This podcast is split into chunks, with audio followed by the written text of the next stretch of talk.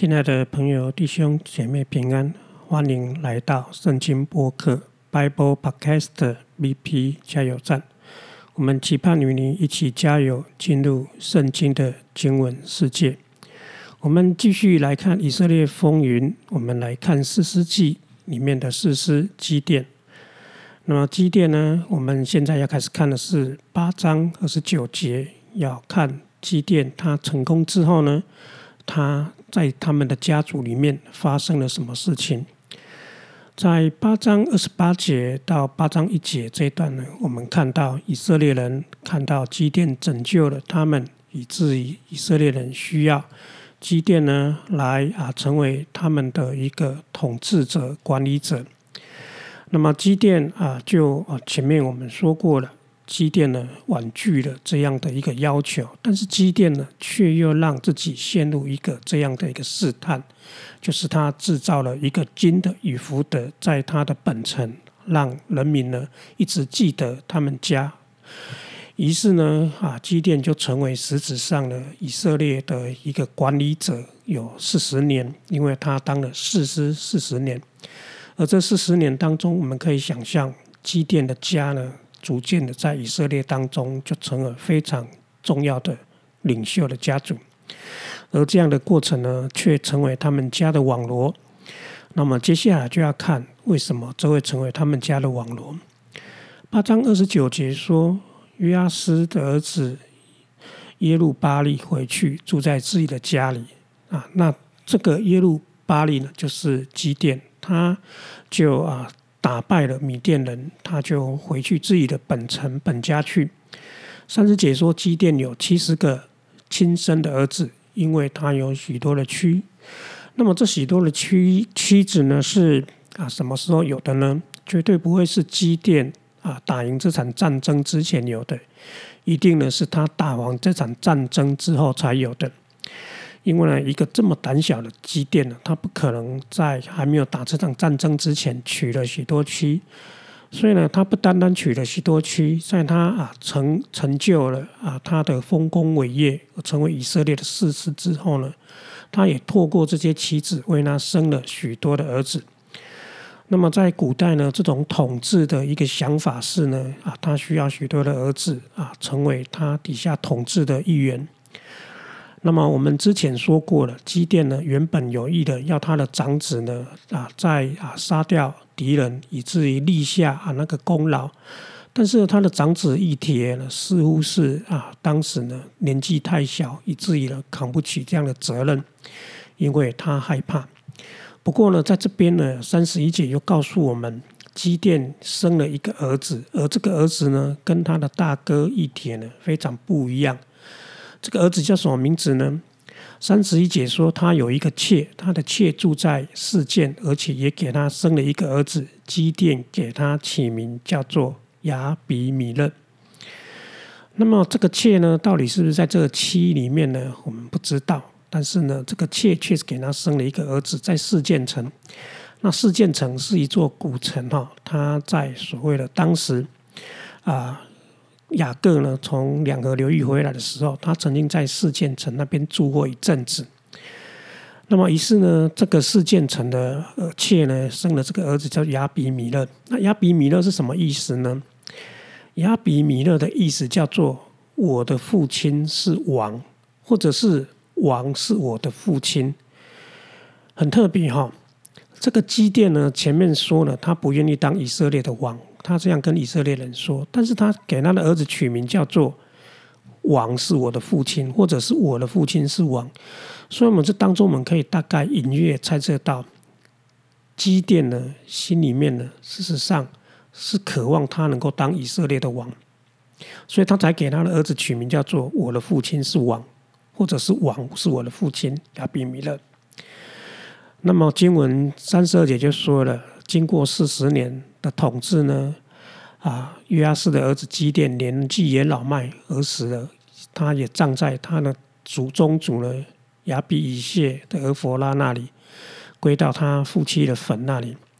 好，这样看起来呢，基甸的故事似乎落幕了，但是事实上并不然，因为呢，接下来有一场风暴呢会在基甸的家族当中产生，而这个风暴呢跟他的儿子们当中有一个人呢有一个野心要来继承他父亲的啊在以色列当中领袖的位置有关。那我们来继续看经文三十三节。经文说呢，基甸死了以后呢，以色列人又去随从朱巴利行邪淫，把巴利呢啊成为他们的神。所以呢，可以看到呢，这个基甸虽然当了四十年的士师，但是他并没有在基本的信仰上呢，让以色列人啊彻底的啊悔改，以至于呢，当祭奠时呢，以色列人又去啊跟从啊巴利人。那么战士解说呢，以色列人不纪念耶和华他们的神，就是拯救他们脱离四维之手的那位神，而也不照着耶路巴利呢，就是基奠向他们所施的厚恩后代他的家。也就是说呢，在之前呢，打基甸呢取得一个非常重要的啊一个功劳的时候呢，以色列人确实是啊对基基甸呢非常的感念。但是经文呢说，当基甸死了之后呢，以色列人没有善待他的家。那接下来我们就要看到底是怎样子没有善待他的家。而这个没有善待他的家呢，事实上也充满了人的诡诈。因此呢，我们继续看第九章的第一节，那边说了耶，他接下来就要讲这个故事了。当基甸过世以后呢？他们的家如何产生一个非常大的风波，而这个风波如何给他的家呢带来一个非常啊悲惨的一个命运？好，接下来我们再回头讲那个儿子亚比米勒。当耶路巴利基甸死了呢，那这个儿子呢亚比米勒妾的儿子呢，他就开始行动了。这个儿子呢，他就来到世界那边见他们的舅舅们，就是他母亲的亲戚。而他就对他们还有他们外祖父的全家人都说说了一句话，这句话是什么呢？就是第九节说的。他说呢，请你们问世件的众人说，是耶路巴利的众子七十个人管理你们好，还是只有一个人来管理你们好？那你们又要纪念我是你们的骨肉。这个呢，啊，亚比米勒呢，啊，这个情形呢。啊，的他问的问问题是，他回到四建城，问了他四建城的那些舅舅们，就是他母亲的老家的那一些啊舅舅们，问他们说：基甸死了，那么基甸死了，你们要基甸的七十个儿子来管理你们，还是只有一个来管你们管理你们？那一般人我们当然说，当然一个人管就好了，七十人管还得了？一个老板都已经很麻烦了，还要七十个老板。于是呢，他们当然说一个嘛，哈。那么一个到底要选哪一个呢？好，那这个亚比米勒就说了，好，这个啊基甸所娶这个妾所生的这个儿子，亚比米勒就说了哈，那亚比米勒应该是不在他七十个儿子里面，因为七十个儿子是妻生妻子生的，那亚比亚比米勒是属于妾所生的，那他竟然问说，既然是一个好，那到底是哪一个呢？到底是哪一个呢？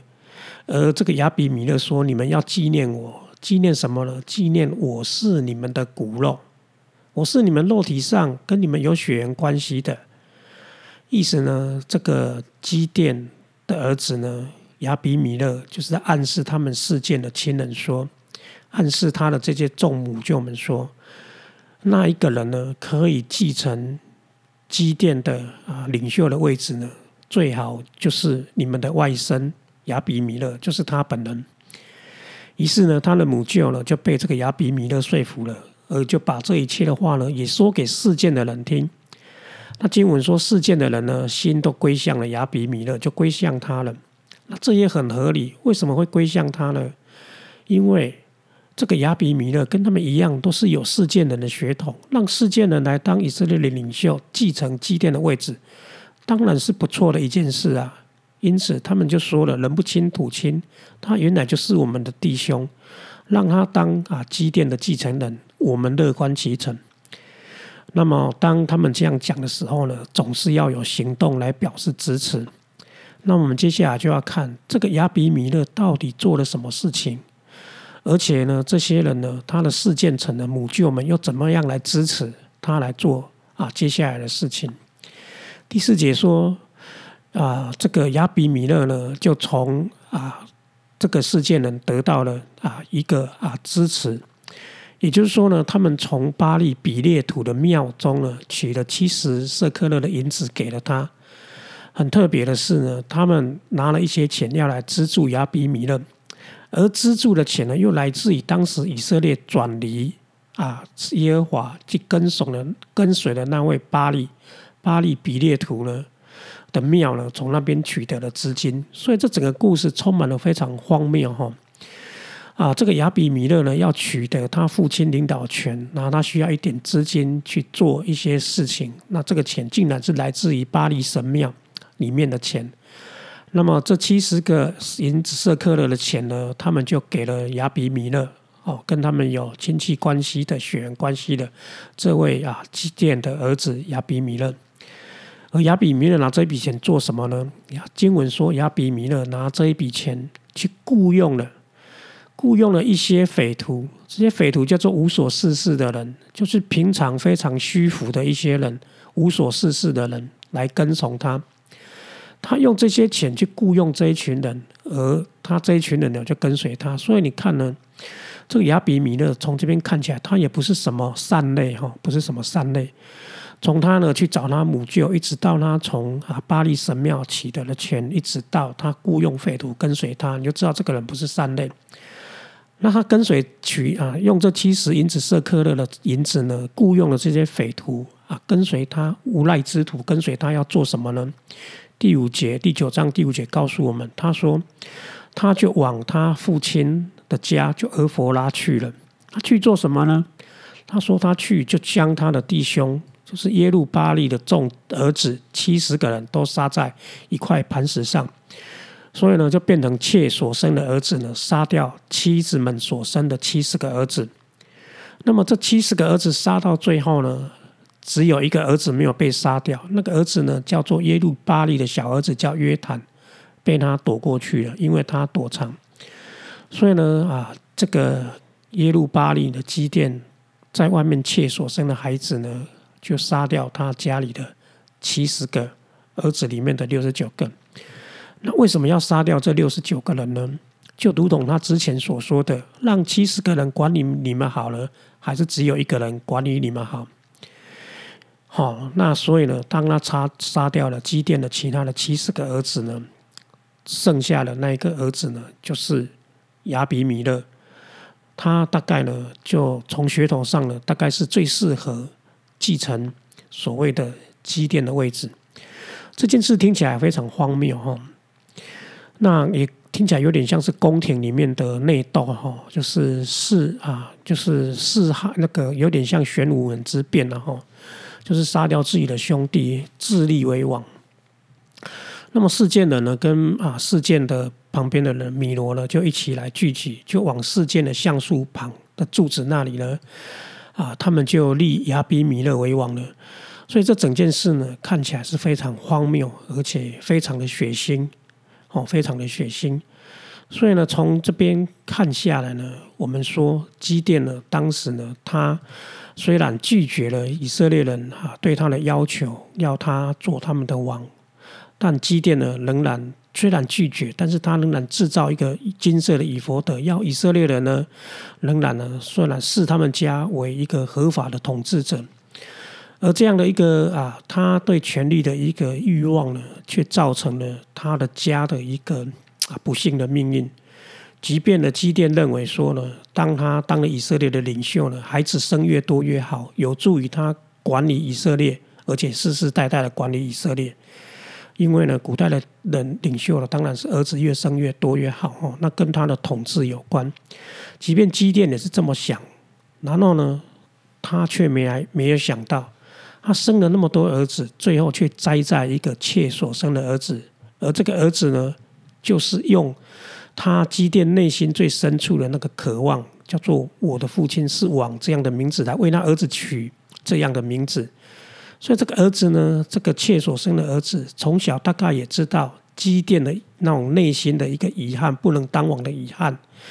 于是呢，就在这个妾的儿子呢这身上呢，他从小呢，他父亲给他这个名字我的父亲是王，以至于呢，当他的父亲是王，他自己当然就自认了，他父亲过世了呢，当然是由他继续来当王。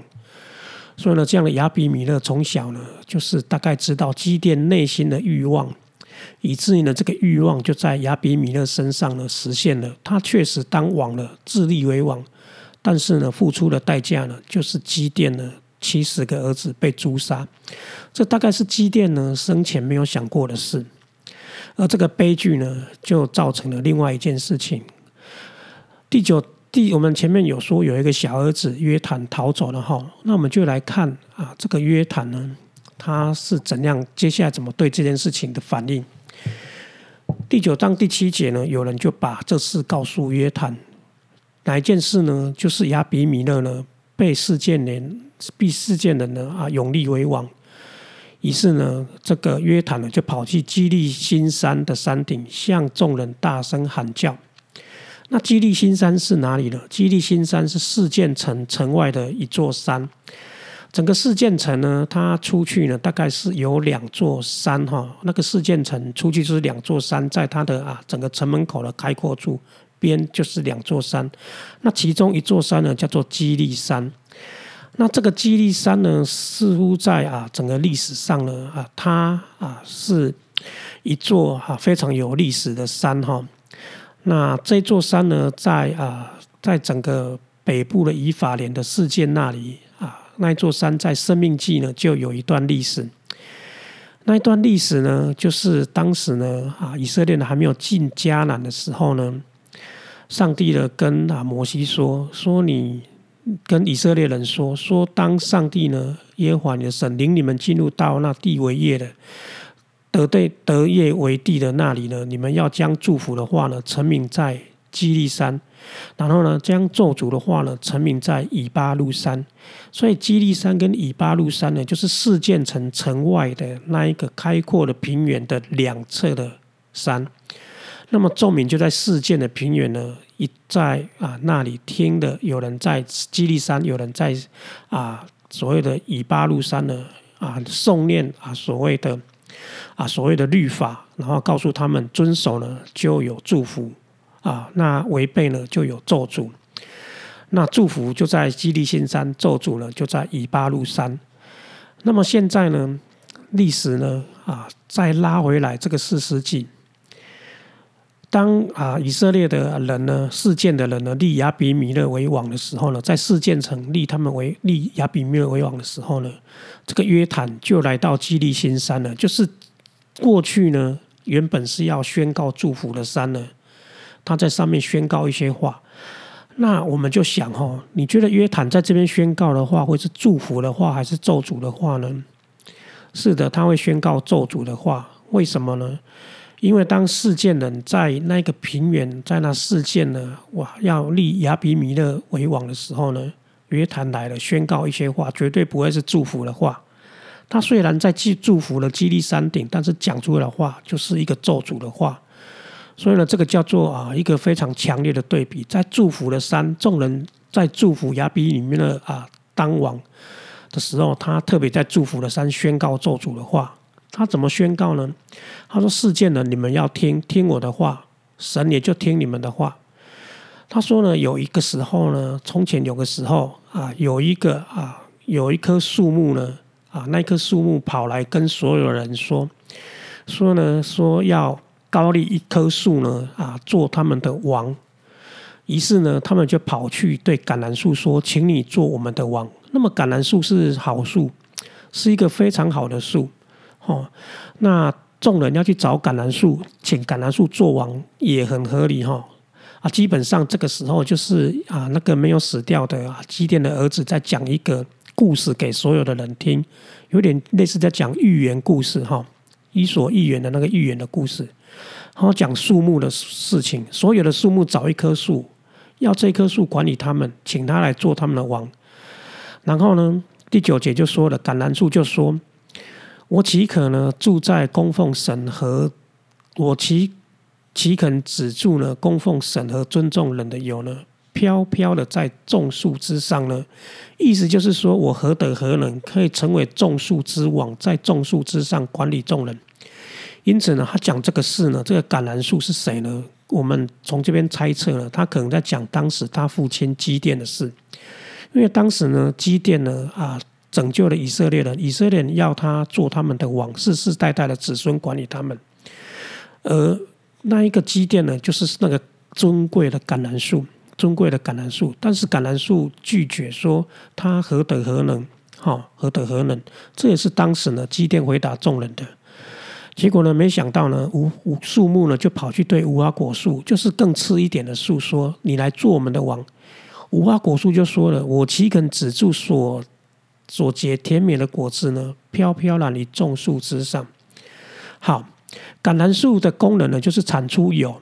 那这个油就是供奉给神，然后使人感到啊贵尊重，因为那个油使人啊，对人来讲是一个非常好的东西，就是使人尊重。所以呢，橄榄树说他不愿意放弃他原来的本分而来做王，他只愿意产出好的油。那么无花果树呢，说他也是哦，说橄榄树既然都说他愿意呢啊。去啊，尽好他个人的本分，产出油呢。那无花果树呢？那说我就不能止住结出那甜美的果子，让众人可以享用，而使我自己呢飘飘然的行走在啊所有的树木之上。好，于是呢，他们这些众人呢，又种所有的树木，又跑去找葡萄树了，说：“你来做我们的王。”就葡萄树说呢：“我岂可？”止住呢？神使神跟人喜乐的新酒飘飘然在众树之上呢？因为葡萄树怎样，它是产生葡萄可以酿酒，使神跟人呢欢乐的。于是呢，当这个约坦在讲这些话的时候呢，他基本上就是在讲他的父亲呢是那橄榄树，那他所有的众弟兄呢就很像那无花果树跟那葡萄树。他们都还是有功能的树，而且是树树出是嫡出哈，就是妻子们所生的。他们都不愿意呢来当以色列的王。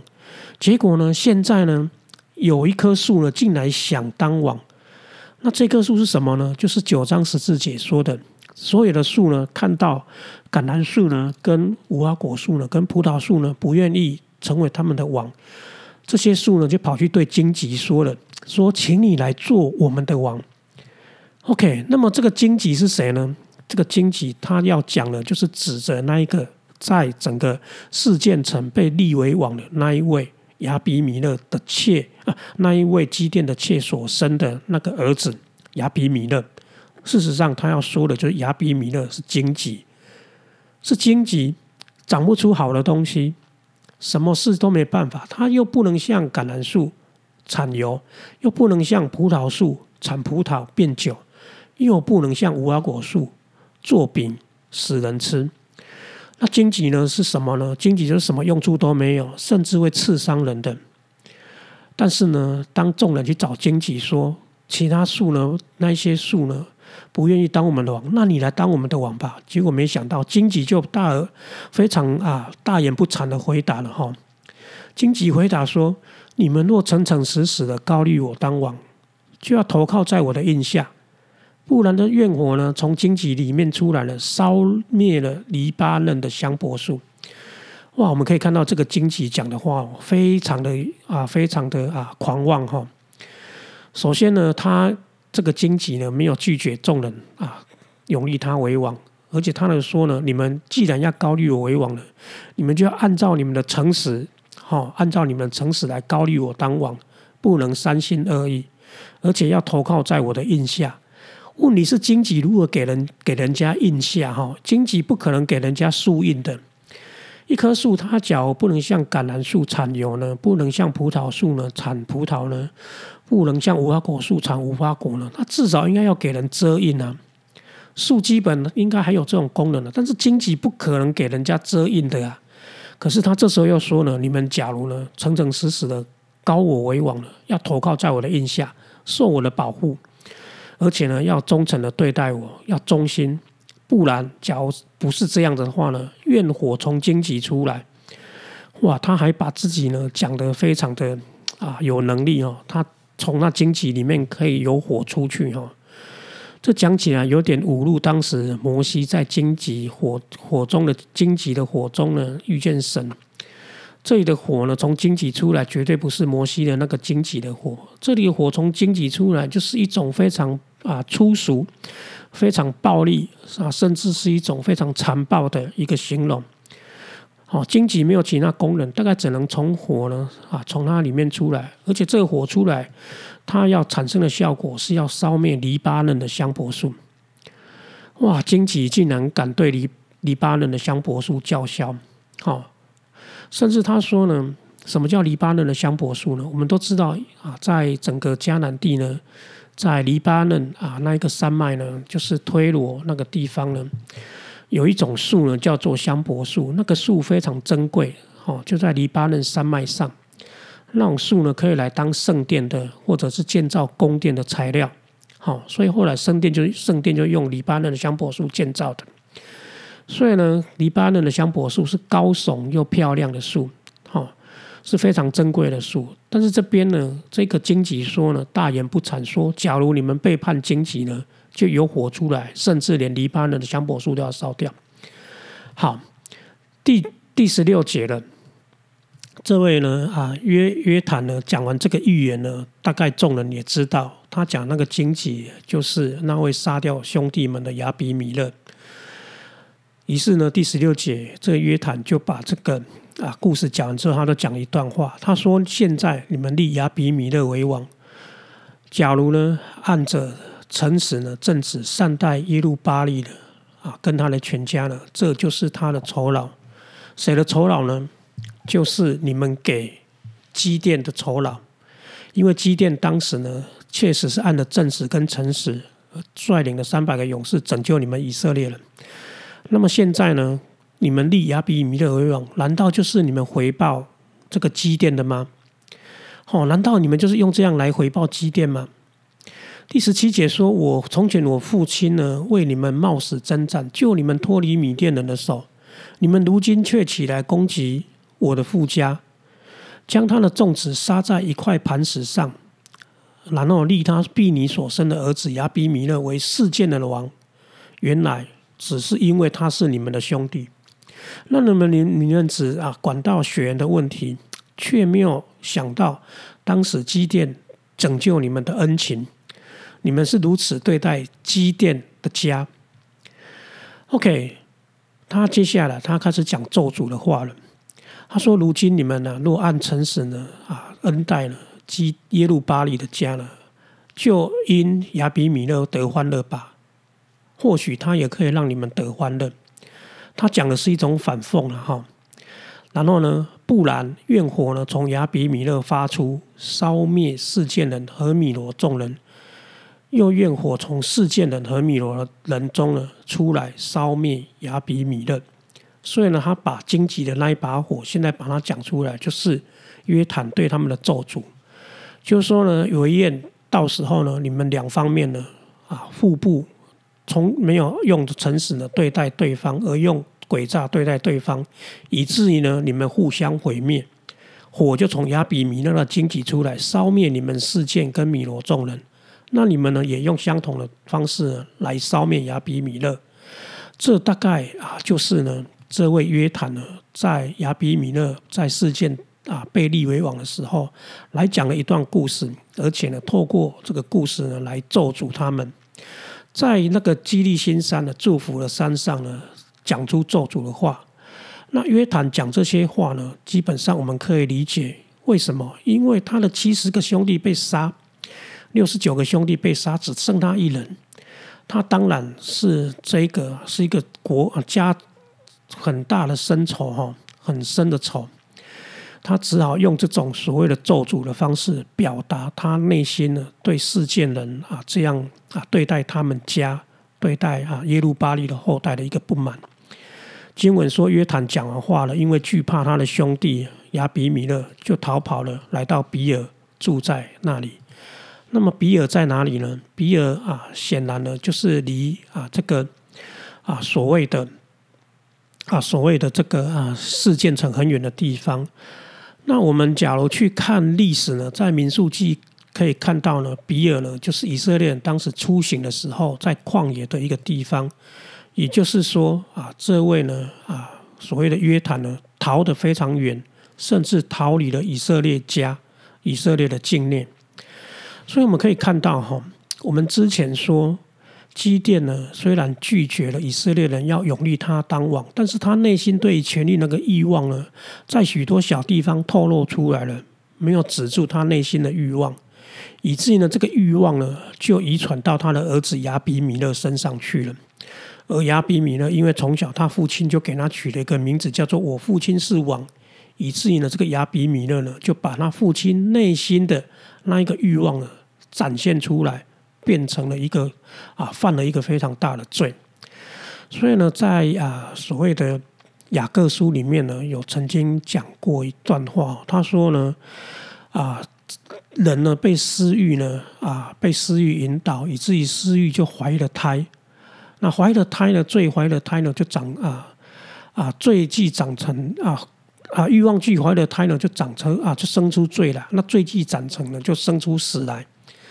所以呢，从四十年前呢，基甸呢没有拒绝以色列人，虽然拒表面拒绝以色列，但是仍然立一个以佛的，让以色列众人呢仍然指望他们的他们家呢来当以色列的王，而他自己也生了七十个儿子，想要来啊家世世代代的统治以色列。但是呢，总是呢，这个基甸呢，他这样子行动呢，造成了他自己的网络。也就是第八章那边说的，他制造那个以佛等呢，建立他们家的那一个所谓的啊，那个所谓的碑呢，哈，那个纪念碑呢，基本上呢，就是害了他们家。所以后来才有亚比米勒诛杀他的七十个兄弟，然后呢，啊，一个逃脱的兄弟呢，就用这个树木的预言呢，来讲了一个咒诅的事情。因为什么呢？因为荆棘当王。荆棘当王呢，它是一个非常呢，我们说的就是呢啊，他在整个啊德不配位哈，一个德不配位的状况呢，就会产生祸乱出来。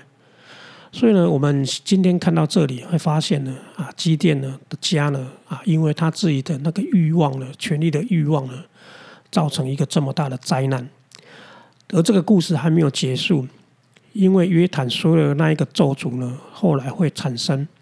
那个咒诅后来会生效，就是呢，荆棘会有火烧掉四建城的人，而四建城也会火出来烧掉这个荆棘亚比米勒，而那当中又充满了许多诡诈、彼此的不信任跟出卖。